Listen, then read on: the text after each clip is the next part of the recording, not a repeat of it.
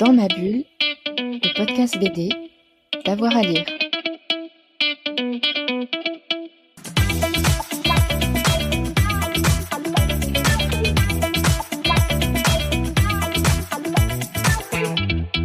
Alors, un album que j'ai lu euh, récemment, euh, qui est euh, celui d'un ami aussi, c'est le Chumbo de donc Mathias Lehmann, donc une sorte de fresque.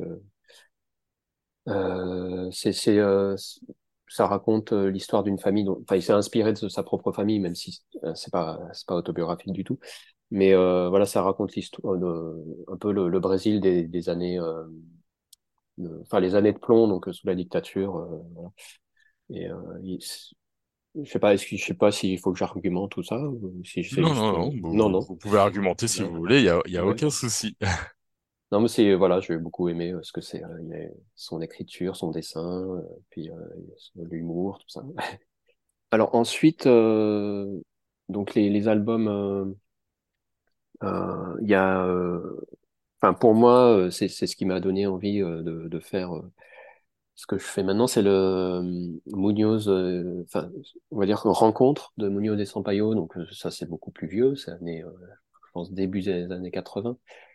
Euh, donc euh, voilà, ça c'est vraiment ce- ah, pareil au niveau du dessin, ça m'a beaucoup marqué. euh, et puis au niveau de l'écriture aussi. donc c'était un peu mon, mon livre de, de chevet, enfin un peu toute sa collection à, de- à Laxiner, euh, surtout le voilà les, bandes dessinées de Munoz des, des années 80. Euh, et ensuite troisième, c'est vrai que je je dirais euh, là comme ça. euh, on va dire, ouais, côté japonais, euh, Amer Béton, voilà, de, de Matsumoto. ouais. Ça aussi, c'est un peu vieux. Mais euh, voilà, ça, une autre de, de, de mes influences. Donc, euh, que, que je conseille, euh, surtout quand, si on connaît pas Matsumoto. Voilà.